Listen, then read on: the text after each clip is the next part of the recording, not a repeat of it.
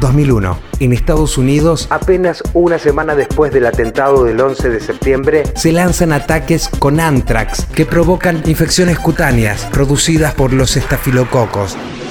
El anthrax es una bacteria que puede llegar a ser extremadamente mortífera y potencialmente muy eficaz para ser empleada como arma biológica de destrucción masiva. Se reciben en el país cartas conteniendo esporas con anthrax en varias oficinas de organizaciones periodísticas. Tres semanas después, se descubren más esporas en cartas enviadas a senadores de Estados Unidos y se paraliza el servicio de correo estatal. Posteriormente, los edificios del Congreso de los Estados Unidos son evacuados luego de que se detectan 31 casos positivos de anthrax. El resultado, cinco personas muertas, muchos infectados y la nación aterrorizada. Al menos cinco personas mueren durante el curso de estos ataques que fueron, en su momento, vinculados con el 11 de septiembre.